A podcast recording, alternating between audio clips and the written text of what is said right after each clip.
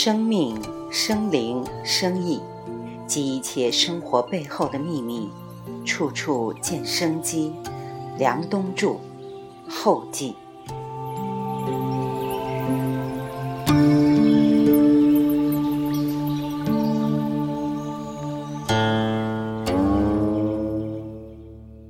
我还想讲讲巴菲特，我非常喜欢巴菲特，他是一个很有趣的人。我研究他是有原因的，那就是在这个世界上，他的确是我知道的靠自己的努力，而且不是很累的挣到了很多钱的人。我曾经看过一个纪录片，巴菲特和比尔盖茨一起去一个大学演讲，比尔盖茨那个时候还是微软的总裁，巴菲特的行程被排得满满的。他的秘书每天给他把时间安排成每半小时一段，甚至十五分钟一段。当时的巴菲特就掏出一个手写的笔记本，说：“我未来五年的时间都在这个上面。”也没几个字。他生活在一个很小的城市，大概整个公司才二三十个人。我那个时候一下子就觉得巴菲特。是一个很有趣的人。后来我发现，他之所以能成为一个非常成功的投资家，很重要的原因是他一直恪守着他的原则。他在很年轻的时候就选择了一样东西，就是如果这个不符合他的价值观，再多钱他也不投。这件事情很有意思。包括我读巴菲特的传记。我就觉得这个人真是可爱。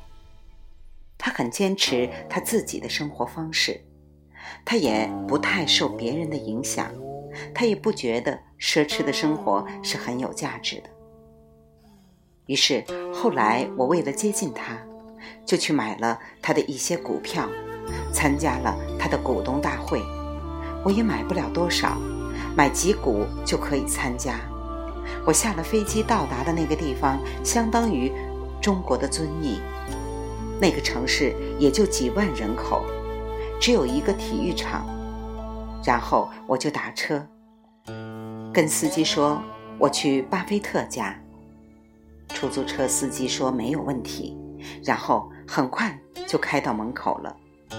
他们家的房子很普通，也没有围墙。就是恨不得随便谁走进去一开门就能进去见到他。当时正好是美国二零零七年、二零零八年金融危机的时候，我清楚的记得他们家隔壁的房子跟他那儿隔五米不到的一栋别墅，售价二十二万美元。他那天在家，不断有来自世界各地的人来。然后来一个好像是美国人，我就问他：“你确定这是巴菲特的家？”他说：“是的，我确定，谷歌地图上标着呢。”他说：“你看这棵树在这儿。”我看了之后确定，这个的确是巴菲特家。那天我坐在他家门口，正好旁边来了一个人跟我们聊天儿。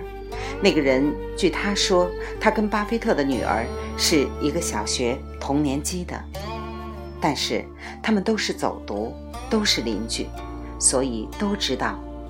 那个人开玩笑说，巴菲特的女儿长期以为他爹是吃社保的，因为他们坐的餐桌旁皮椅是破了一个洞的，他的衣服也是有破洞的。然后他经常不去上班。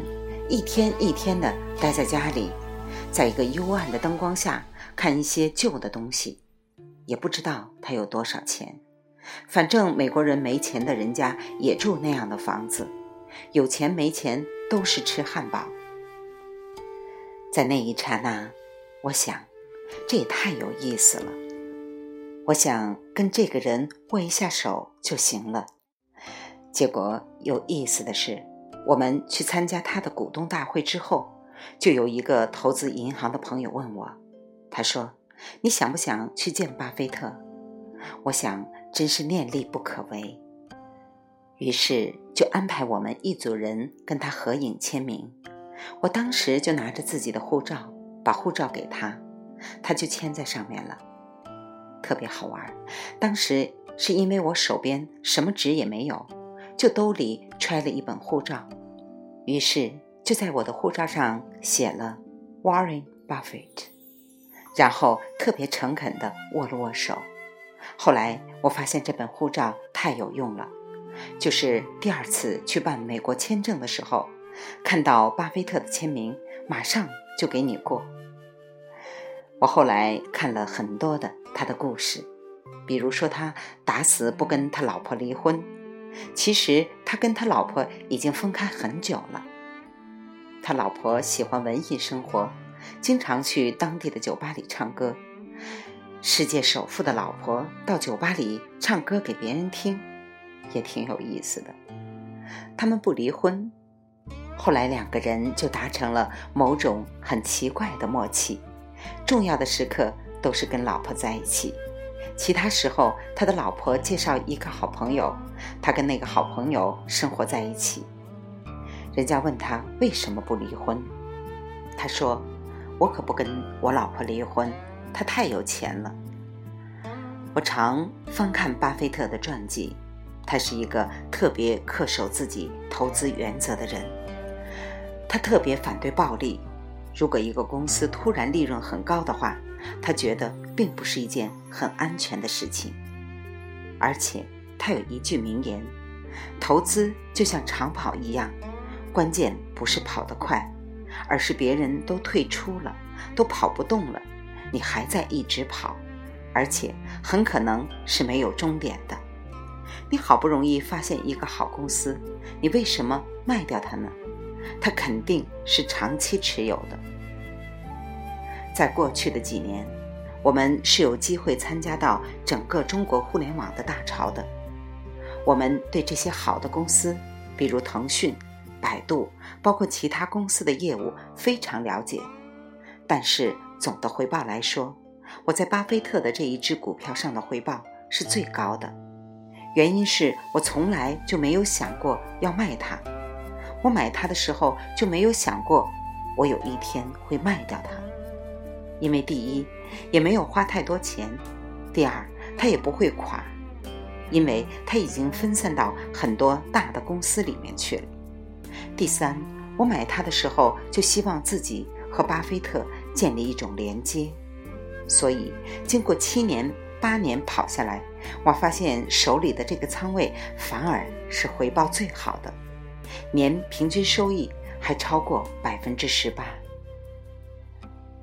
这个故事让我相信，如果你决定并坚持了，它就会把你的业力和愿力合合，时间长了，业力也会随着你的愿力而转变。